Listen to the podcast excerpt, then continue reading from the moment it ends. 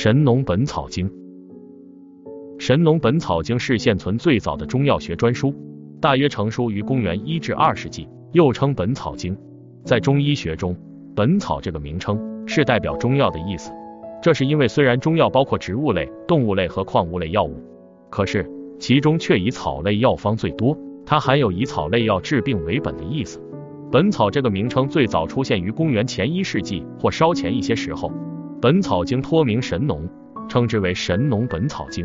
本草经所记载的药物，植物类占大多数，有两百五十二种；动物药有六十七种；矿物药有四十六种，总数为三百六十五种。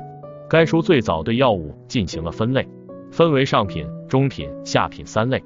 本草经还简要记载了药物的出产地点、别名、形态、药性和治疗功能等，初步概括了药物学的一些基本理论，如单位药的使用、复方中的主要与辅助药的配合应用，主要称君，辅助药称为臣、佐、使，提出七情的药物配伍规律即单行，单位药能产生应有的功效，相需两种性能相类的药物同用，互相增强作用，相使两种以上药物同用，一种药为主。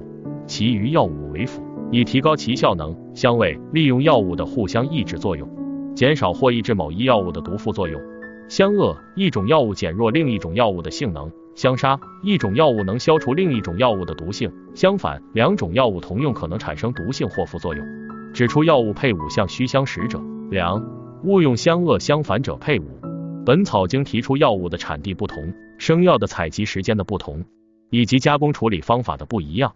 记载药性有五味：酸、咸、甘、苦、辛。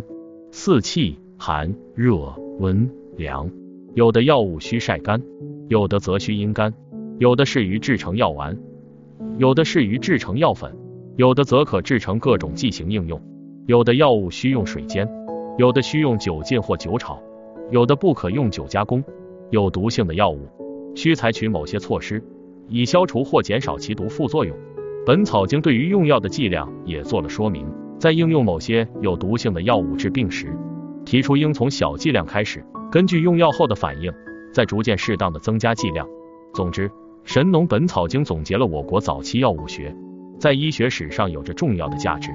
一千多年来，许多中药学著作中的内容取材于《神农本草经》，它为中药学的发展起了重要的奠基作用。